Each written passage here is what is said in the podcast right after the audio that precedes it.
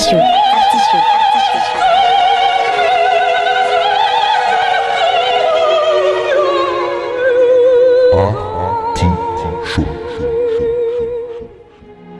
L'artichaut.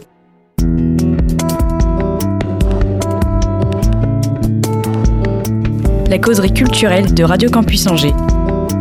Cela ne doit pas vous troubler, monseigneur, car l'inquiétude et l'affection dans lundi sur deux, de 19h à 20h.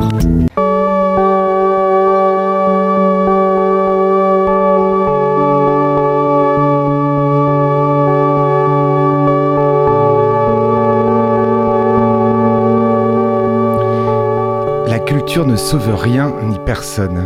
Elle ne justifie pas. Mais c'est un produit de l'homme. Il s'y projette, s'y reconnaît. Seul ce miroir critique lui offre son image. L'artichaut prend Jean-Paul Sartre au mot et se fait le miroir de toutes les cultures et de celles et ceux qui la font vivre. Au menu de ce 117, 117e épisode, j'ai du mal à le dire parce que le temps passe. Une causerie avec Lamine Diarra. Vous êtes entre l'Afrique et Angers dans l'artichaut.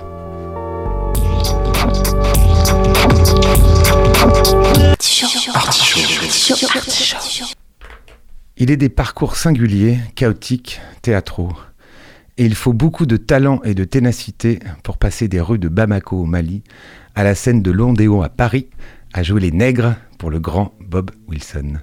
L'artichaut est très heureux d'accueillir l'homme de théâtre, Lamine Diarra. Bienvenue Lamine. Bien, merci. merci de m'accueillir. Ah, c'est un plaisir parce que je, on a, je pense qu'on n'aura pas assez d'une émission pour euh, résumer ton, ton parcours de vie, mais on va, on va essayer d'en dresser les, les grandes lignes. Avec plaisir. Donc, il y, y a des rituels dans cette émission depuis, euh, bah, depuis, depuis, depuis longtemps, depuis 9 ans. Euh, où es-tu né? Je suis né à Mopti, au Mali, dans le centre du Mali. Et une autre question rituelle qui m'intéresse beaucoup avec toi, c'est as-tu un souvenir de ta première rencontre émotionnelle avec la culture, qu'elle soit euh, filmique, euh, picturale, livresque? Est-ce que tu te rappelles, étant enfant, d'un premier choc ou d'une première rencontre avec le, ce qu'on nomme la culture au sens large du terme? Euh, beaucoup de souvenirs, parce que dans ma famille, euh, il y a eu des artistes. Alors, euh, moi, je suis euh, bois, euh, mon, peuple, mais euh, mon nom est Diarra. Donc, euh, généralement, pour qui connaît le Mali, qui connaît son histoire, qui connaît les migrations au sein même de mon pays, du Mali, on sait que on reconnaît les groupes et les, les, les peuples par leur nom de famille. Donc le nom Diarra est un nom simplement Bambara de la région de Ségou au centre du Mali, mais je suis bois. Donc c'est par migration de mes parents, mes arrière-parents, de, du, du royaume Bambara de Ségou jusqu'au pays bois. Donc, Bois? Bois, ouais. D'autres disent bobo, mais bois, c'est en fait euh, la langue diffère de la langue bamanan, mais euh, c'est le même peuple. C'est un peuple de cultivateurs, euh, voilà, de, de paysans, et voilà. Et donc moi je suis euh, bois. Et dans ma famille, il y a eu beaucoup de gens euh, qui euh, sont très copains par migration euh, avec la culture, donc avec la musique. Je suis né, par exemple, dans la musique, mais tu vas rire ou même, je sais pas jouer d'un instrument. Ah bah non, mais on peut. Non, mais on peut. oui. Voilà, mais quand bien même j'ai tenté.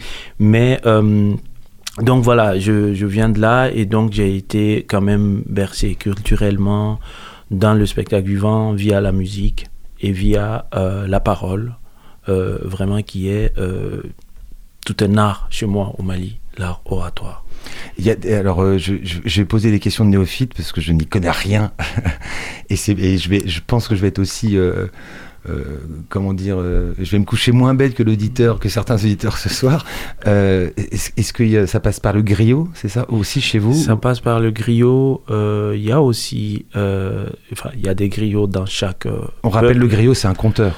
C'est pas qu'un compteur, c'est un griot, c'est plus qu'un compteur, c'est vraiment un garant d'une société, de la société. C'est celui qui détient l'histoire, la vraie histoire, la vraie version. Bon, aujourd'hui, ce noble tâche, ce que je dirais, euh, devient commercial, mais le vrai griot, c'est des clans d'âge, en fait. Mon griot, euh, est euh, quelqu'un avec qui j'ai passé l'enfance, qui me connaît, qui connaît mes parents. Donc son père a été le griot de mon père, et ainsi de suite. Et donc c'est par lignée comme ça. Et donc généralement celui qui est ton griot te connaît vraiment de beaucoup de générations. Mais ça se transmet comment en fait? De père en fils. D'accord. C'est un apprentissage. Donc on, ne peut pas s'improviser griot. Euh, non, non, non, sinon. C'est vraiment le, la suite d'une histoire, d'une lignée, d'une. Absolument. D'accord. Absolument. Et, et donc d'où l'apprentissage qui est la transmission orale de père en fils de génération en génération. Et quand tu parles musique, c'est musique euh, du pays ou est-ce que tu as déjà accès à d'autres musiques euh, occidentales ou... Oui, euh, le Mali est quand même un, pays colonisé par la France. Oui. Et, et, donc on a aussi cette entrée via la France, via l'Europe, de, de, de, de, la musique européenne ou française.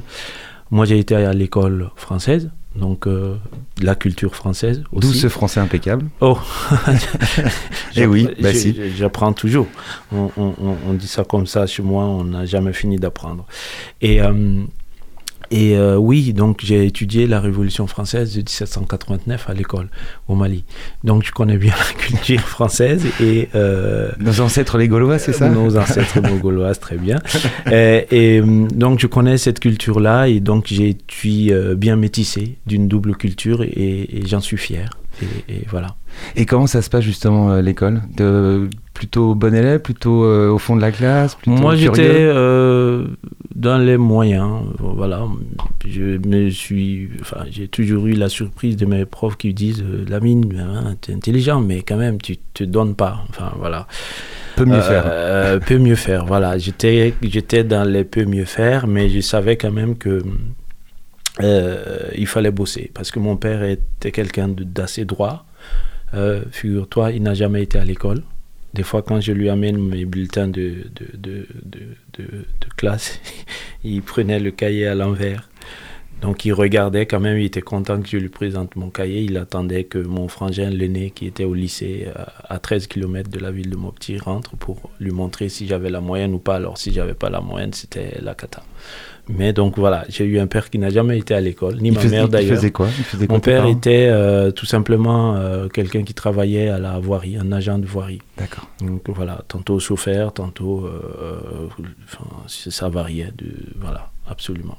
Mais éducation aimante, mais un peu sévère Oui, un peu sévère. Surtout sévère, c'est-à-dire on avait des points de repère assez stricts, non négociables. Le crépuscule, tu es à la maison avant l'appel de, de, de, de, la prière du crépuscule, pas forcément pour prier. Mon père était vraiment quelqu'un d'assez ouvert d'esprit. Du, moment où tu es conscient, tu fais ce que tu veux et, et dans le respect de l'autre et dans le respect de euh, la culture de la maison et de tout le monde. Et donc il y avait des, certains critères comme ça. Le soir à, à 22h, il faut que tu sois à la maison. Tu peux sortir après tes leçons, bien entendu. Mais euh, à 22h ou plus tard, il faut que tu sois là. Des fois, si tu déroges à ces règles-là, j'ai vu mon frangin, l'aîné, euh, dormir devant la porte. Il, ah il lui fermait la porte euh, de l'entrée ouais. du vestibule parce qu'il y a les cours, il y a toujours une vestibule, il y a une grande portail. Il fermait ça. Et donc, de temps en temps, lui, il dort pas, mais il veut pas qu'il quitte aussi le seuil de la maison, dehors. Donc il montait sur les toits. À Mopti, on a des toits. De temps en temps, il voit. Parce que s'il passait ailleurs pour dormir, c'est encore une autre punition. Bon, voilà. J'ai été élevé euh, dans un cadre un peu comme ça. Et euh, au bord du fleuve, d'un affluent du ça, fleuve. Ouais, ça, c'est important. Ouais. D'un affluent du fleuve Niger. Et donc, euh, au moment de, de crue, on, il fallait pas se baigner parce que tous les ans, il y a quelqu'un qui meurt dans le fleuve par noyade parce qu'il y a des vagues. Après, autour de ça, il y a, on a beaucoup de, de légendes qu'on raconte que c'est Mamuata, la reine de, de, la mer, qui euh, chacun prend un sacrifice humain de quelqu'un et donc euh, tout le monde avait peur, mais il- tous les ans, il y a des accidents. Pardon, je trouve ça magnifique. Non, non, mais moi, je, vis là, je trouve ça magnifique. Nous, on n'a pas ça. Enfin, très, on, a, on a perdu ça, ces légendes-là. Mais moi, je trouve ça, oui, que la reine de- du fleuve prenne. C'est Ouais. magnifique. On a eu ça, nous, du temps des Grecs, avec les sacrifices. Mm, Après, mm, aussi euh, catholiques, évidemment. Mais, mais, euh, mais oui, je, je, moi, ça me fait rêver. Euh, Est-ce que tu as des. euh, des matières qui te plaisent euh, petit à l'école? Est-ce qu'il y a des, il y a des, tu vas vers des choses plus facilement, le, plutôt scientifique, plutôt littéraire Alors j'avais beaucoup de mal avec tout ce qui est mathématiques et tout ça. Vraiment. Et comme bien même, je m'accrochais, mais je suis pas trop. C'est pas quelque chose que j'ai su dompter. Euh, plus tard, oui, j'ai compris pas mal de choses, mais à mes débuts, c'était assez difficile.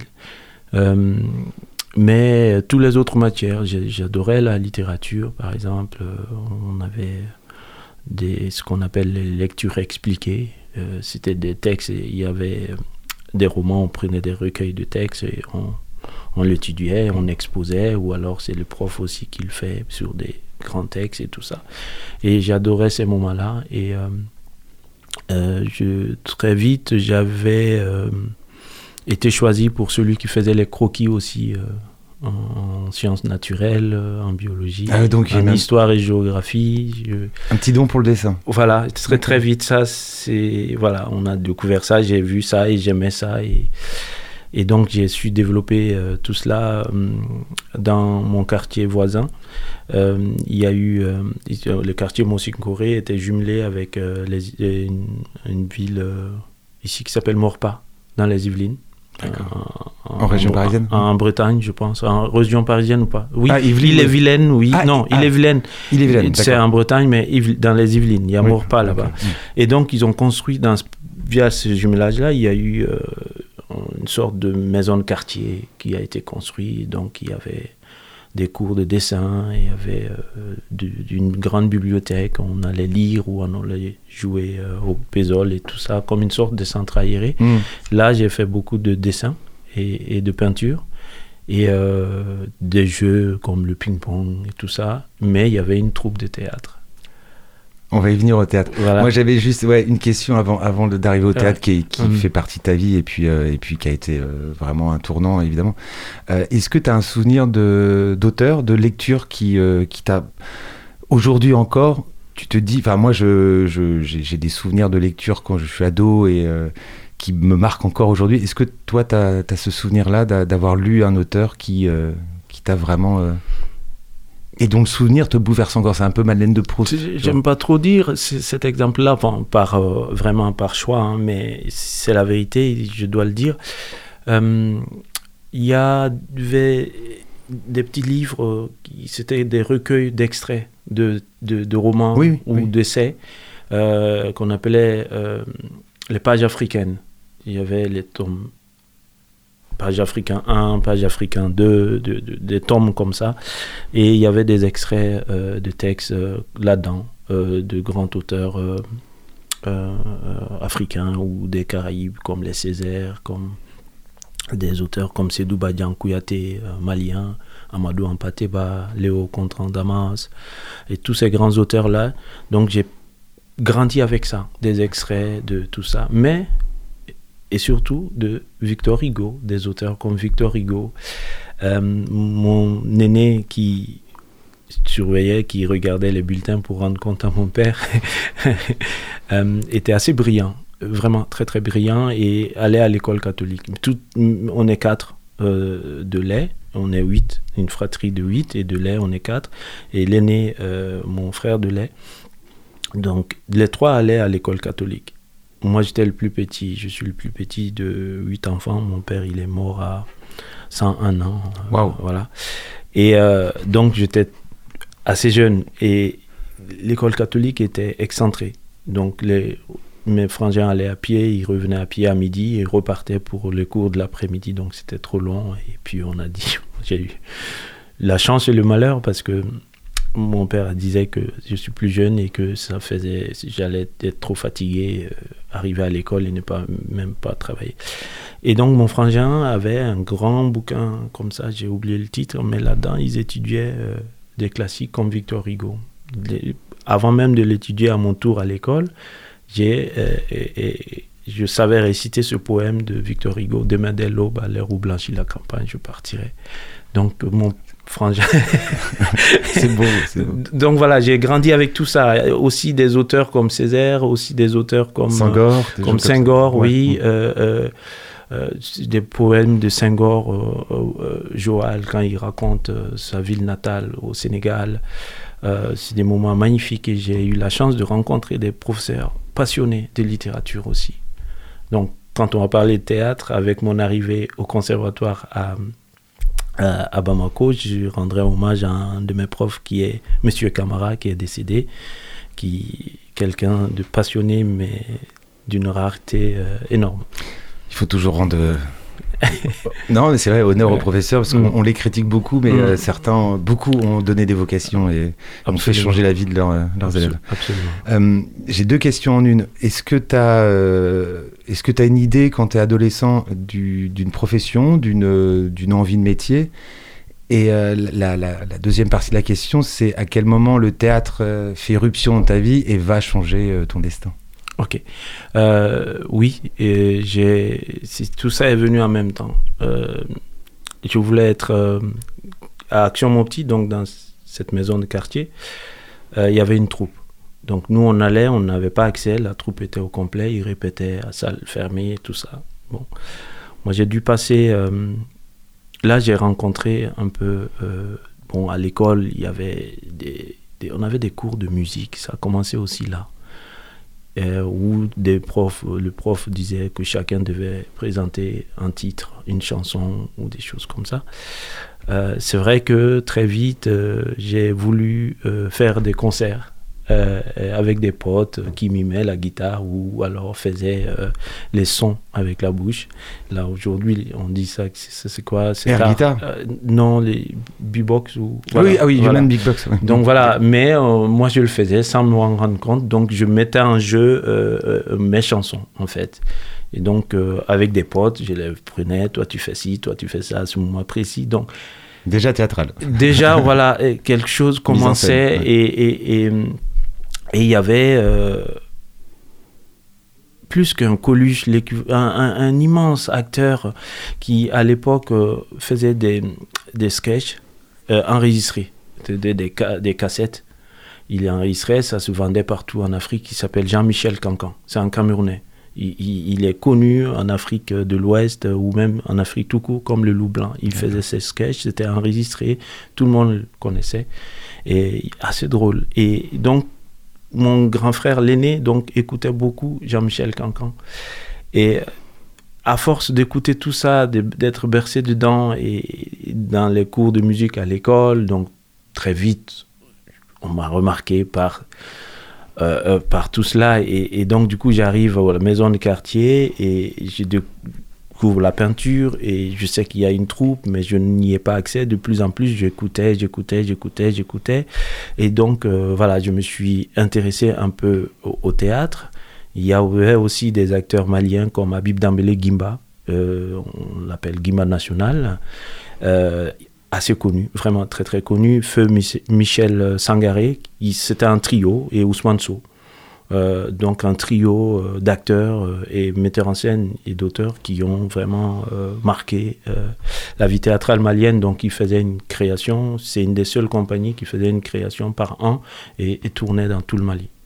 Et donc à la troupe dont j'avais pas accès à Action Mopti et Jean-Michel Cancan que j'écoutais que l'audio. et un jour, j'entends à la radio euh, tournée théâtrale euh, Guakulu, la compagnie Guakulu. Euh, donc, Guakulu, ça veut dire les trois pierres d'une foyer, foyer cuisine. Oui, voilà, voilà les trois pierres d'une. Ah, au Mali, il y a des foyers traditionnels comme ça où il y a trois pierres et mm. on met la marmite dessus. Et, et donc, leur compagnie s'appelait Guakulu. Et ils venaient jouer à Mopti. Et donc, je suis arrivé, j'ai dû économiser pour aller voir ce spectacle et j'étais comme ça et je suis allé les voir dans les coulisses. J'ai dit, moi, je veux faire ce métier. C'est arrivé là. Donc, ils, m'ont dit, ouais, petit, c'est courageux, mais euh, courage, est-ce qu'ici, on reste en contact? Il n'y avait pas de téléphone, il n'y avait rien. Donc, euh, quand tu viens à Bamako, essaye de nous voir, on est dans tel quartier et tout ça. Et euh, j'ai dit qu'il y avait une troupe à Action Monty, mais que je n'ai pas accès. Il me dit il faut être persévérant, il faut, il faut aller les voir. J'ai tous les après-midi, trois fois, j'y vais. Mais bon, voilà. Et euh, donc cette année-là, il fallait que je fasse le choix de soit faire du théâtre, continuer à faire du théâtre, ou soit euh, être militaire. Ouais, c'est les deux métiers vraiment qui me plaisaient le plus au monde à l'époque. Donc je n'ai pas fait militaire parce que je voulais passer par l'école, le Britannique militaire. Donc tous les ans, il y a un concours d'entrée et cette année-là, je sais pas, comme par hasard ou je ne sais pas comment. c'est fou le destin. Parce que... Voilà, ça s'est pas fait. Les concours dans les provinces ne sont pas faits. Il fallait monter jusqu'à Bamako et le faire. Aujourd'hui, tu pourrais être militaire s'il y avait eu ce concours, peut-être. Peut-être, parce que j'aimais vraiment. Et encore aujourd'hui, j'aime, je pense, je fais la part des choses, mais j'aime la tenue militaire. Quand, Entre la tenue et le costume, il n'y a pas. voilà. et donc voilà, et donc j'ai pas fait le concours de, de, de, du Britannique militaire, et donc il fallait que voilà, je devais aller à Bamako pour faire l'école de théâtre. Donc euh, entre temps, j'ai eu accès à la troupe, bien sûr. Donc je suis resté à peu près un an derrière à écouter. Euh, les répétitions et tout ça, et quand, surtout quand il faisait des il, y avait, il travaillait une pièce euh, pour une tournée de sensibilisation euh, sur les caries dentaires et c'était une commande d'une ONG de santé et tout ça. Et euh, à l'approche de leur départ en tournée, il y a l'acteur principal qui commence à leur lâcher. Il vient pas un jour, il vient pas deux jours, il vient avec deux heures de retard. Et un jour, ils en avaient marre, il venait pas du tout. Et il y avait le lendemain une sorte de présentation à l'ONG de la pièce avant de partir. Et donc, ils étaient un peu embêtés, ils ne pouvaient pas répéter. Et donc, euh, l'animateur, le metteur en scène est sorti fumer une cigarette, je me rappelle. Il était hyper fâché, euh, le visage sombre et tout ça. Je suis venu le voir, je dis bonjour. Euh, bon, je reste beaucoup derrière à écouter, je sais ce qui se passe, mais moi, je peux essayer de jouer le rôle de Ali. Le personnage, il s'appelait Ali. Il me regarde comme ça, il me dit, d'où toi tu sais faire ça? Je dis, tu peux essayer, je connais tout le texte. Et Ali, il dit ça à un moment à sa mère, il fait ça, il fait ci, il dit ça à ses copains, il a mal, après on l'amène à l'hôpital, après le médecin commence à me regarder autrement et me dit, j'ai dit, mais moi je connais le texte, mais le déplacement, si vous me dites, moi je peux faire. Il me dit, ok, je finis ma clope, on essaie on rentre, on essaie, et je ne suis plus jamais sorti de la troupe. c'est drôle parce que ça me rappelle, euh, c'est souvent les, ce que raconte euh, Claude Poirot à propos de Jeanne Moreau. Hmm. Un peu, elle, c'est pareil, elle, elle, était souvent dans les coulisses pour écouter les acteurs de théâtre et, à un moment donné. Les, Donc c'est, euh, je trouve le parallèle assez, assez joli parce qu'on on connaît la carrière de Jeanne Moreau, on te souhaite la même. vous êtes bien dans l'artichaut sur Radio Campus Angers avec Lamine Diarra. Euh, comédien et beaucoup euh, autre chose. On va, on va poursuivre son parcours et on lui a demandé de choisir un morceau qui va nous présenter. Qu'as-tu choisi, euh, Lamine, comme morceau de musique? J'ai choisi Siri dans l'album de Salif Keita, son dernier album. Et ce morceau, pourquoi? Parce que ce morceau parle de, de paix, parle de destruction et appelle à la paix il parle de Syrie, c'est une métaphore en fait de toutes les guerres et étant malien aussi, ce qu'on vit dans le pays qui est aussi euh, euh, d'actualité toujours, mais surtout euh, en lien avec mon prochain projet de création, donc d'un roman, d'un auteur malien. On va en parler aussi si jamais. Voilà. Avec plaisir.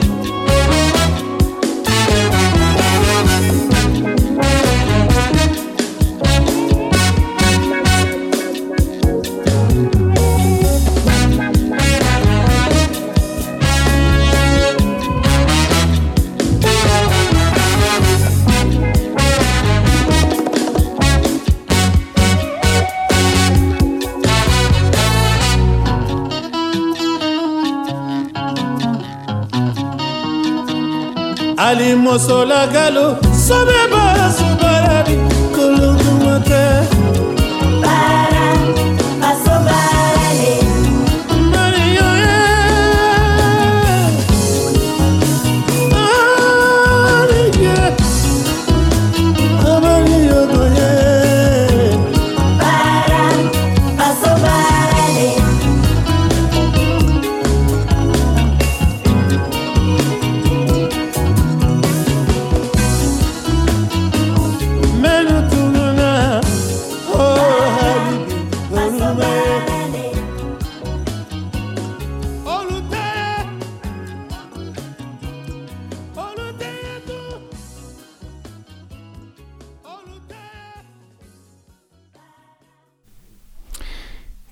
morceau c'est euh, Syrie, comme le pays, euh, le pauvre pays. Et c'est signé Salif Keita, c'était un choix de l'invité de, de l'artichaut, Lamine Diarra, comédien et, euh, et bien d'autres choses, parce va, il va, on va poursuivre sa vie.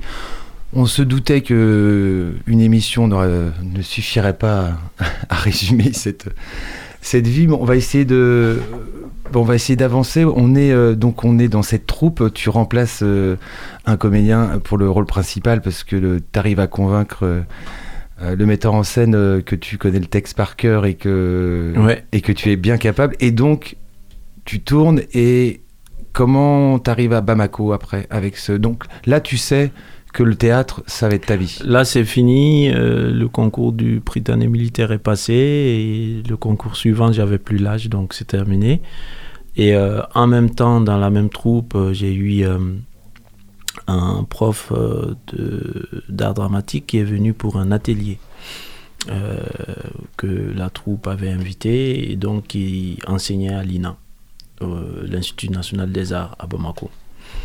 Et, et donc euh, qui nous a parlé euh, voilà, maintenant du théâtre euh, d'une façon assez sérieuse, de la forme classique d'apprentissage, voilà, des histoires d'acteurs, de, de- voilà. Et l'année d'après, j'ai pu convaincre mes parents de me laisser, surtout ma mère, d'accepter que je monte à Bamako, dans la capitale. Parce que c'est pas un métier pour elle. C'est saltimbanque, c'est pas. il y pas avait sérieux. il y avait surtout ça il y avait surtout le fait que j'avais un, un lien euh, très très euh, fort avec mes parents Mhm. vraiment et euh, Voilà, j'étais très très proche de ma mère des deux mais plutôt de ma mère même dans ses tâches quotidiennes donc du coup voilà le dernier fils euh, qui partait de la maison c'était cou- couper peu le cordon, ça a été- voilà ouais, ça a été d'accord. compliqué un peu T'avais quel âge? Euh, J'avais quoi euh, 19 ans par là. Ah, Et euh, donc voilà, il- mais il fallait malheureusement, avant même de partir, j'ai perdu ma mère. Et c'est malheureux, mais c'est comme ça. Et donc du coup, la voie était libre parce que mon père n'avait pas trop de problème à ça. Donc voilà, à Bamako, euh, d'abord on a été euh, joué euh, suite à l'invitation de ce professeur qui organisait un festival à Bamako, qui organise déjà, mais il l'a délocalisé en province, le festival des théâtres de réalité. Et donc il nous a invités à jouer à son festival. Donc on est allé, là j'ai pris j'ai pu euh, démarcher l'école, j'ai vu comment c'était, en tout cas les murs, c'était pendant les vacances d'été. Et euh, je me suis inscrit pour aller faire le concours à Bamako et euh, j'ai été admis, donc me voilà élève comédien à l'Institut national des arts à Bamako. Donc voilà, là une Tu- tu- aventure. Ouais, là, ça y est, t'es dans le. Tu sais que voilà, le théâtre. euh, Voilà. Là, c'était pour me professionnaliser. Une aventure démarrait, une toute nouvelle pour moi et euh, euh, plus sérieux. T'as quel souvenir C'est combien de temps là-bas à Lina? Quatre ans. 4 ans, oui, donc Ouais. c'est pas, oui, Ouais, pas rien. ouais. T'as quel souvenir marquant de, de ces 4 années d'apprentissage du théâtre et qu'est-ce qu'est-ce que t'en as gardé encore aujourd'hui? Des moments de cours assez, assez forts. Des, des rencontres avec des professeurs comme Ousmane Sow, qui est euh, auteur, euh, qui faisait partie de la compagnie Oui, là, oui, des- de des trois, euh, voilà, mm, mm, qui, qui est auteur et metteur en scène, un, un- un- un des plus grands vraiment euh, d'Afrique, pas que du Mali, d'Afrique, et puis pour moi du monde, parce que c'est vraiment un passionné du théâtre. Et j'ai rencontré dans cette école des gens comme Chab Touré. Chab, alors, euh, c'est quelqu'un, c'est un ami, c'est un professeur, c'est, quelqu'un que j'adore. Je passe beaucoup de temps avec lui, même maintenant, quand je suis à Bamako, qui m'accompagne beaucoup encore aujourd'hui, euh, qui est philosophe, critique d'art euh, et galériste. Donc, euh, voilà, il nous enseignait la philosophie à l'école et c'est quelqu'un euh, du- du- du- d'une brillance euh, inouïe. Et euh, des, des camarades de classe que j'ai rencontrés euh, euh, à l'INA, avec qui j'ai cheminé, euh, vraiment de moments euh, d'enseignement assez formidables, mais également des moments euh, hors les cours qui étaient encore d'autres événements. Mm. Parce que euh, moi déjà, euh, on avait un grain. Alors le grain, quand tu viendras à Bamako ou au Mali, tu en verras Un jour à, à tout bout de champ, dans les rues, devant les concessions. C'est des endroits de regroupement d'hommes ou de femmes, ou d'hommes et femmes selon leurs affinités, mais voilà, autour du thé. Donc c'est- il y a un grain toute la journée. Du Un matin. grain comme un grain de maïs, quoi. c'est- c'est- Voilà, mais on n'est jamais, on est tous regroupés comme ça, pas autour de la table, là, chacun avec une chaise, euh, souvent autour de la belote, mais il y a toujours le thé à côté. On boit le premier, le deuxième, le troisième. On dit qu'au grain, on tue le temps. Et on tue le thé aussi. On tue le thé, parce que le premier, il peut bouillir sur le feu dans la petite théière pendant une heure ou trois quarts d'heure. Donc on, on- on- on- on prend le temps, on discute. Alors dans les grains, il y a tous les sujets qui passent. De l'actualité ou de tout. Il y a toutes sortes de gens, du, du sans-emploi, celui qui a un peu d'emploi, ou celui qui a perdu son emploi, ou celui qui n'en a jamais eu, ou, ou celui qui veut même pas Même pas en qui, avoir. qui dort et qui se réveille à midi et tout ça. Donc dans les grains, il y a voilà. euh, on avait un grain à l'INA dans la cantine. Et euh, euh, donc, on, on passait les après-midi là-bas. Et donc, même des fois, ça peut durer la soirée. Et euh, c'était du temps assez agréable euh, pour moi, mais je m'ennuyais quand même parce que j'étais venu pour bouffer du théâtre. Mm. Et euh, donc, euh, après les cours à 16h, on restait à faire ça. Enfin, voilà, la bibliothèque, il n'y avait pas beaucoup de bouquins. On avait vite fait le tour. Et donc, c'est là que j'ai demandé à quelques, quelques collègues de classe si ça les intéressait de continuer à, chercher, à travailler au plateau, à chercher des, voilà, des choses. Ils m'ont dit, mais comment ça? J'ai dit, bon, on improvise, on trouve, ou alors on prend des textes, on essaye de. Voilà, on, travaille, quoi, on, bosse. Et euh, quelques-uns m'ont suivi et on a commencé à travailler, à improviser à partir de textes ou même à partir de l'épreuve de plateau. On a réussi à avoir euh, quelques 3-4 spectacles. Et donc voilà, on, venait, on, répétait, on faisait un filage, on se faisait des retours. Après, ça commençait à patiner. J'ai dit non, mais ne vous découragez pas, c'est juste qu'il faut qu'on sorte un peu. Euh, c'est là que j'ai commencé. Bon, on va jouer où? On, va à l'Institut français. Bon, ben, il y avait la seule salle euh, de spectacle à Bamako, c'est l'Institut français. Sinon, il y avait il y a un grand salle du Palais de la Culture que les Japonais à l'époque ont. C'est les Chinois ou les Japonais ont offert au Mali, mais c'est une salle de 3000 places avec euh, Oui, des oui, on voit- pas on voit le- voilà. Chinois, chinois sûrement. donc, euh, et donc, du coup, c'est là m'est venue l'idée d'aller voir les, les écoles. Donc, j'allais voir les directions des lycées et des collèges en disant Nous, on est des jeunes apprenants au théâtre. On a euh, quatre spectacles à vous proposer. Si vous mobilisez les élèves, c'est 150 euh, ou 200 francs CFA. Euh, c'est quoi C'est même moins d'un euro, 50 centimes, 70 centimes, un truc comme ça.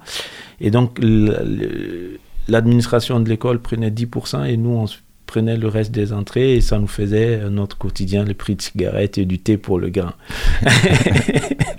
et donc, voilà, j'ai commencé là, après les cours, ça a bien pris. Et donc, après, j'ai demandé aux collègues, bon, ben, on, on met une association autour, ça devient notre compagnie. Donc, voilà où est venue ma première compagnie euh, au Mali, qui s'appelle Koumasso Théâtre. Et donc, euh, avec cette compagnie, j'ai beaucoup travaillé. Et quand j'ai fini l'INA, on a travaillé deux ans avec la compagnie. On a créé des projets. euh, et moi, je voulais. Je, m'épuisais un peu parce que je traînais tout le truc de la compagnie. Mais je, savais que j'avais envie de découvrir autre chose. Je voulais partir, en fait, découvrir autre chose. Je voulais aller aux Pays-Bas. Mais très vite, j'ai compris que la barrière de la langue va être problématique. Euh, je dis bon ben je vais en Belgique, je coupe la poire en deux, voilà. Euh, je voulais aller à l'INSAS, en Belgique parce que j'avais des potes euh, qui m'ont dit ah c'est très bien comme école et tout ça et il faut aller là-bas, ça va. Et, et, euh, après je me suis renseigné, le temps du concours était passé et donc j'ai dit bon ben alors la France. La France, Oh bah, cache ta joie. la France. Non, mais le, parce que le dépit dans ta voix. Non, mais c'est même pas ça. C'est que euh, je voulais vraiment faire autre chose parce que l'enseignement, elle est classique, Oui, elle oui, est française. Mm. Je voulais voir autre chose. Et, et- et pour moi, j'avais déjà un peu vu. Et même si je ne connaissais pas tout, je savais à quoi m'attendre. Et euh, donc, du coup, je dis, bon, ben, je viens en France. Peut-être de là, je peux aller ailleurs et tout ça. Mais il y avait aussi l'accès, les démarches d'obtention du visa, Mm. c'était un peu compliqué et tout ça. Et euh, voilà. Et donc, euh, c'est là que je suis tombé au conservatoire. Donc, j'ai vu que je me suis inscrit, ça Donc, j'ai commencé à économiser, à économiser, à économiser. Et j'ai mis un peu d'économie de côté. Et puis, j'ai pris un billet d'avion. Et puis, euh, hop, je suis venu et j'ai fait le concours. On m'a recalé pour, euh, pour des histoires d'accent. Euh, je, suis monté au créneau, j'ai dit je ne suis pas d'accord, si c'est pas l'accent qui compte, est-ce que c'est le jeu ou est-ce que c'est après ils m'ont accepté et puis voilà. Ça, ça, c'est quand même, je trouve, pour l'auditeur, parce que ça m'est arrivé souvent de, de, euh, de poser cette question à des, euh, comédiens de, couleur. Ça a été un frein quand même, parce qu'on a tendance. C'est compliqué en ce moment, parce que. euh, avec cette histoire de pas faire jouer des, tu sais, pas faire jouer des blancs euh, pour parler de, l'histoire de l'esclavage, euh, pas faire jouer un tel parce qu'il peut pas prendre. en- Et- Est-ce que toi, tu as quand même connu euh, cette barrière-là dans le théâtre euh, Ben, j'en ai, française j'en ai beaucoup souffert parce que moi, euh, à, à la sortie du conservatoire, et la plupart des rôles qu'on me donnait, c'était des rôles pour un acteur noir. Et donc, le plus souvent, euh, c'est vraiment, si c'est un classique, c'est les rôles de valet. Donc, si c'est voilà, euh, un autre texte, peut-être c'est le texte qui l'exige. Alors, il n'y a pas de petit rôle, mais c'est pour un acteur qui sort de l'école, tu as envie de bouffer, tu as envie de bouffer du texte, tu as envie de plus. quoi. Et donc, rares sont des, metteurs en scène des metteurs eux, en scène qui ont pris ce risque-là. Mm. Euh, c'est quand même. Tu peux pas, tu pouvais pas être un Roméo dans Roméo et Juliette, c'est pas possible. Je l'ai fait, j'ai eu la chance de le faire, mais avec un, un metteur en scène burkinabé. Ouais, voilà. Voilà, et, et dans un autre contexte, ici en France, mais dans un autre contexte. Mais je, je- je voyais mal euh, un metteur en scène euh, euh, français, euh, blanc, Blanc, ouais. proposer euh, de jouer Roméo, sauf s'il jouait sur la thématique nord-sud. Alors, Mais il y a ouais, toujours quelque plus- chose ouais, voilà, derrière. c'est ça, c'est plus le Roméo et Juliette de Shakespeare Non, dans son non, jus. c'est euh, pas un acteur, euh, tout simplement, qui vient interpréter. euh, Parce qu'il y a, un il y a un personnage. rôle quand même, c'est aberrant, je, je trouve souvent, parce que c'est un mort, c'est Othello. Othello. ouais. Othello, je vois pas pourquoi on le, on le fait jouer euh, par des. C'est un mort, Othello. Oui, mais bon, oui, comme il faut aller Mort chez- M-A-U-R-E, je Oui, oui, comme au- il faut aller chercher le- des morts, soit en Mauritanie ou au nord du Mali ou, ou je ne sais où. Donc on peut faire, on dit, bon, ben, c'est une question de couleur, mais voilà, c'est, ce n'est plus une question d'acteur. C'est Ouais. ce qui est bien dommage dans le paysage. Mais encore aujourd'hui, ça a beaucoup bougé quand même. Ça a Ouais. beaucoup bougé, des gens ont milité. Euh, euh, le taux se dessert un peu, mais c'est pas encore desserré totalement.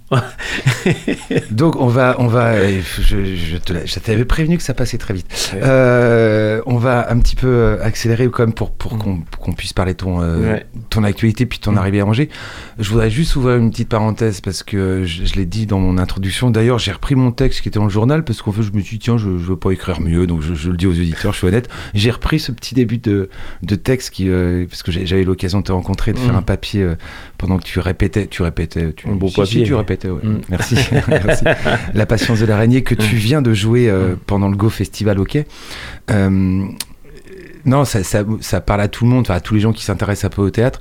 Tu as joué pour le grand Robert Wilson, Bob Wilson, Oui. qui est, qui est quand même une figure encore vivante, euh, majeure du théâtre mondial. Il Mm. n'y a pas Mm. d'autre mot. Mm. Euh, comment, comment déjà c'est comment tu te retrouves à jouer pour lui et, euh, et quelle expérience tu euh, c'était pour toi quelle, quelle, euh, quelle sensation tu en as encore de, de Bah, cette on- rencontre? on sort pas d'une aventure euh, wilsonienne euh, indemne, c'est clair. Et euh, bah écoute, euh, moi j'ai eu, euh, j'ai un, un ami, je fais un clin d'œil, Christophe Bro, qui est un grand acteur euh, euh, français, qui vit à Paris, qui me connaissait, avec qui j'avais déjà travaillé, j'avais assisté à un metteur en scène, euh, hélas qui est décédé, Nabil El Hazan, qui, voilà, qui montait euh, un texte de Coltès dans la solitude des champs de coton. merveilleux texte Ouais, Ouais, j'assistais Nabil et Christophe jouait euh, le dealer. la rencontre entre un dealer et son, Ouais. et son acheteur et c'est d'une puissance enfin. Et donc, euh, c'est Christophe qui connaissait euh, la, la copine de l'assistant de Wilson. Euh, donc, il a dû lui parler qu'il cherchait des acteurs, que Wilson va créer Les Nègres à- à- sur l'invitation de, comment il s'appelle, le directeur de l'époque qui est décédé, Luc Bon- Bondy. Luc Bondy ouais Ouais, Et, et donc, euh, euh, je reçois un mail, un courrier dans ma boîte mail, je réponds, et puis euh, on était en tournée, je, je- je réponds, et il y avait une présélection sur dossier, un deuxième mail pour me dire que ma candidature est retenue et que je suis attendu pour une audition. Tel jour, telle date, telle heure. tu connais évidemment l'époque euh, Bob Wilson enfin te- tu Oui, j'ai, du vois coup, qui euh, je vois qui c'est. À l'école, on a les différents courants. Au conservatoire, on étudie. Il y a sûr. des, des vidéos aussi et, qu'on regarde et tout ça. Et donc, je, je- là en me disant, enfin, pas de chance, quoi. Euh, aucune chance d'être retenu parce que pour le coup, il y avait euh, tous les acteurs noirs. euh, tous les acteurs noirs de France, oui. quelque part. Un- un- excepté quelques-uns qui étaient là, des plus grands aux, aux- aux- aux plus petits, aux, aux moins bons comme moi.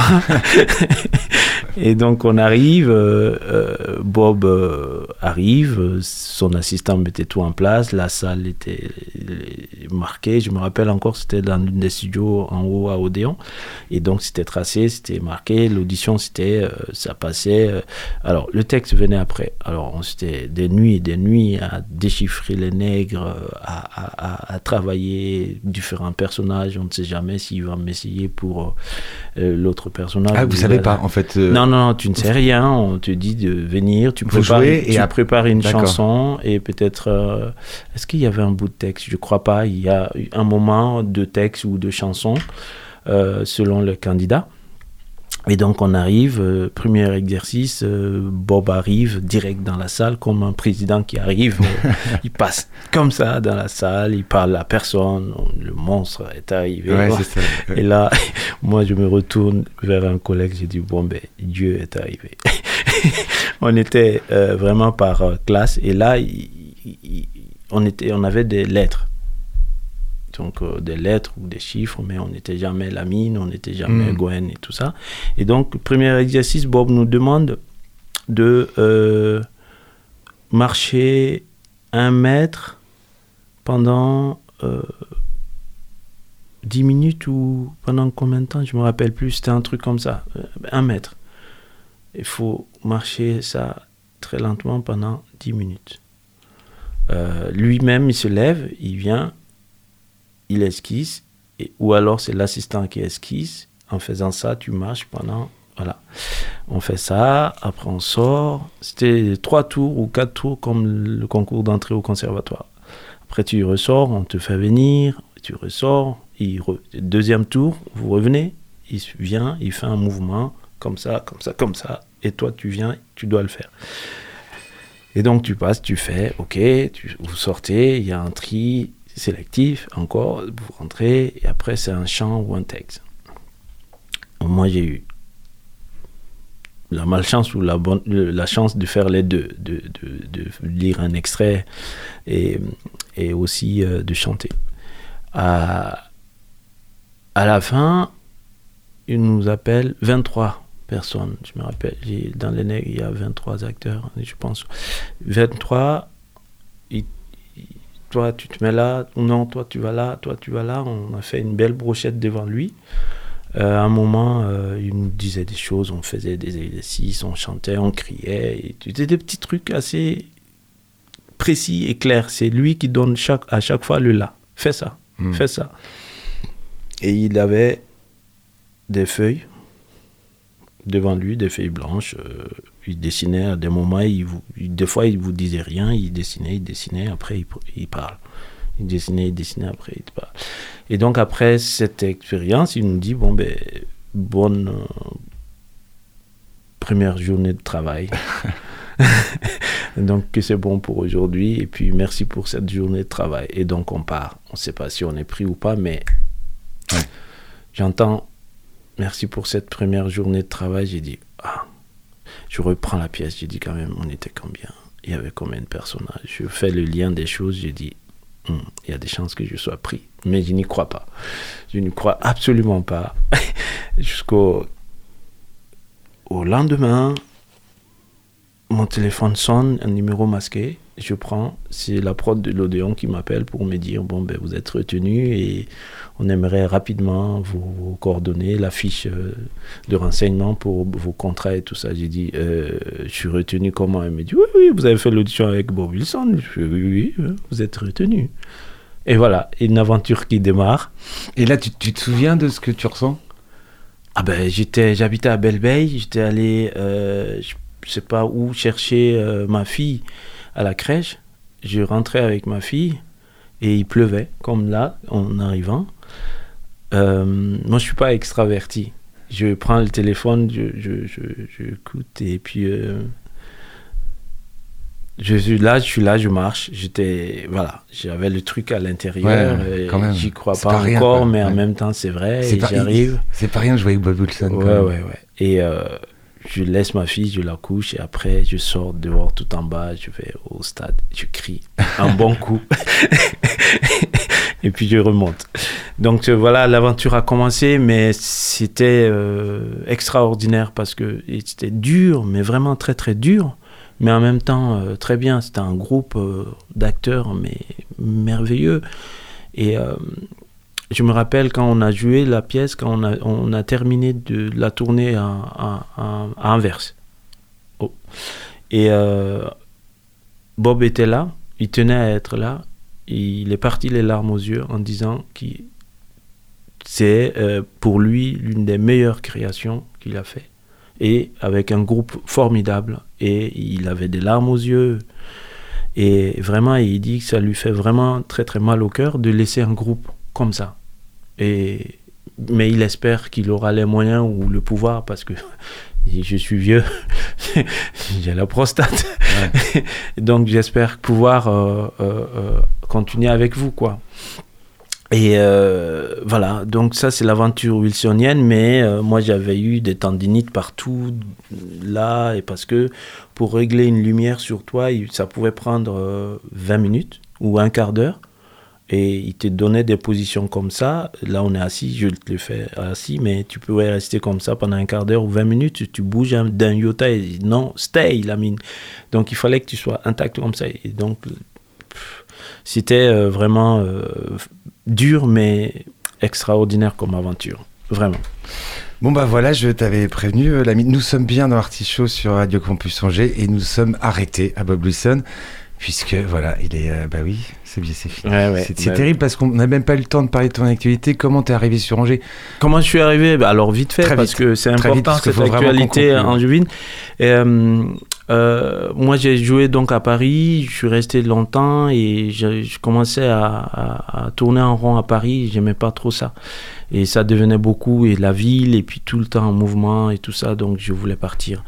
Euh, comme je connaissais des gens ici, notamment le groupe Lodio et Oui, puis avec le, Euh, il y a le jumelage aussi avec qui est le important. jumelage, Comme voilà, c'est Bamako, ça par- fait par le- 40 ans, je crois. 40, euh, 42, 43 ou je sais pas dans les œufs.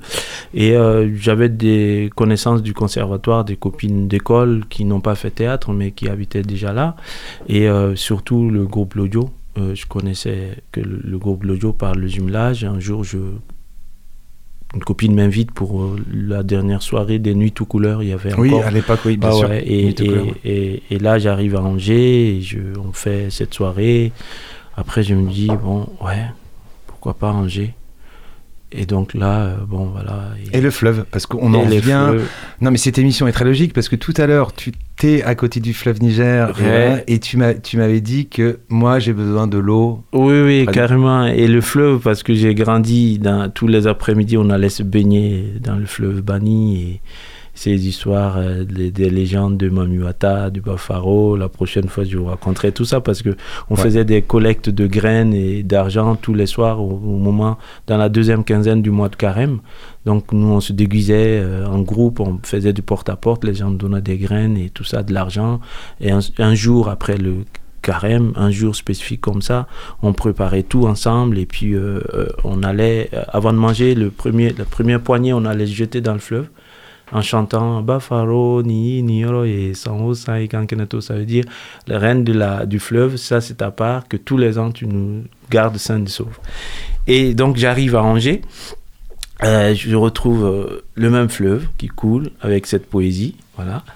Euh, et euh, j'ai jamais eu l'occasion de travailler à Angers. Donc j'ai tenté, j'ai fait un projet avec le cinéma d'Afrique, les projets jeunes, mais c'était une petite forme vraiment. Et puis jusqu'à l'arrivée de l'équipe de Thomas Joly et de Alexandre, qui m'ont vraiment donné l'opportunité à la sortie du confinement, me disant Ah, on va faire euh, un petit truc, un temps fort cet été, est-ce que tu as quelque chose à proposer? Je rentre, je dis à Alexandre Oui, j'ai la patience de l'araignée. On m'offre de faire euh, une maquette quel été, nous on s'est rencontrés, et là on, on me donne l'opportunité de continuer de créer la pièce. C'est vraiment le lieu de les remercier, de remercier les quais et toute l'équipe pour son accueil. et euh, la DRAC pour, euh, dans le cadre des relances euh, emploi qui ont soutenu le projet. Et donc la patience de l'araignée. La patience de l'araignée, voilà, qui a été donnée la semaine dernière. Voilà, et qui va être Ok. rejoué à Bamako dans le cadre d'un festival qui s'appelle Les Praticables que j'organise Voilà. au Mali. T'as as essayé de faire vite, hein, tu vois. Non, mais en plus, je, je vends mon émission à des invités en leur disant Vous avez le temps. Mais t'as eu le temps là, mais bon, voilà. Oui, mais bon, on c'est tellement. histoires, Voilà, je, je, je suis comme ça aussi et, et- et j'aurais dû euh, C'était magnifique. tout caler, préparer et tout ça. Et donc, on aura l'occasion de parler de ce Tu- projet tu- des praticables au Mali. Tu seras réinvité, promis. Avec Si, plaisir. si ça te. Avec plaisir. On a, on a exactement 30 secondes pour les coups de cœur. Marius, et on, on le remercie d'ailleurs, je le remercie tout à l'heure encore parce qu'il est à la technique et, et on peut rien faire sans lui. Très très vite. Bonsoir à tous. Donc euh, aujourd'hui pour mon coup de cœur, euh, je pensais au livre de Haroun, Les Pensées euh, où euh, il a voilà créé un livre où il crée un pseudo euh, philosophe grec, où euh, il voilà il fait des petites pensées. Toutes ces petites chutes de, de textes qu'il ne veut pas mettre dans son seul en scène. Et je voulais vous en citer juste une petite partie, donc euh, deux phrases. Euh, les, op- les optimistes pensent qu'un jour les pessimistes verront le bon côté des choses. Et les pessimistes pensent que les optimistes sont des cons. voilà. C'est parfait. Euh, notre invité Lamine Diarra, très très vite, hein. vraiment promis. Alors, euh, très très vite, j'aurai pas le temps de vous lire un extrait parce que c'est un roman d'un auteur malien euh, qui est édité chez Gallimard, euh, qui s'appelle La route des clameurs. Ousmane Diarra, c'est l'auteur, et le titre du roman s'appelle La route des clameurs. Super. La route des clameurs, Ousmane Diarra. Je vais très vite. Moi, c'est toujours mon Étienne Klein qui a écrit avec euh, Gauthier Tepambour. Je, je, je suis au tout début, mais c'est toujours euh, magnifique. Il explique, ça s'appelle Idée de génie. Euh, 33 textes qui ont basculé la, bousculé pardon, la physique. Et il explique le, le contexte euh, dans lequel se, a pu se, se créer des, des formules euh, qui ont changé le monde. Voilà, il y a le texte et puis il y a le contexte. Et c'est euh, Étienne Klein, euh, donc c'est toujours magnifique, Étienne Klein.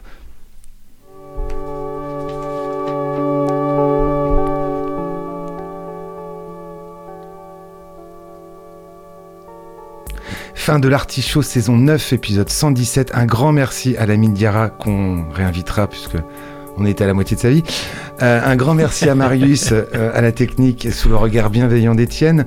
Euh, on n'oublie pas le Facebook, le podcast qui arrive très vite parce qu'on est très efficace. La rediffusion sur le 103 FM de Radio Campus Angers, c'est mercredi à 14h. Et on va finir par les, mes petites citations. Enfin, pas les miennes, hein, ceux, de, ceux de grands auteurs. C'est pour toi, Lamine. J'ai rêvé d'un monde de soleil dans la fraternité de mes frères aux yeux bleus. Léopold Sédar Senghor. Elle est belle, celle-là. Mm. Il n'est de grand amour qu'à l'ombre d'un grand rêve. Edmond Rostand. Vous voyez les choses et vous dites pourquoi? Moi, je rêve de choses qui n'ont jamais existé et je dis pourquoi pas? Georges Bernard Shaw. La musique est comme un rêve que je, ne, que je ne peux plus entendre. Beethoven. Elle est terrible celle-là. La Ah. musique est comme un rêve que je, peux- je ne peux plus entendre. Beethoven. Et ma petite dernière, la fin du monde.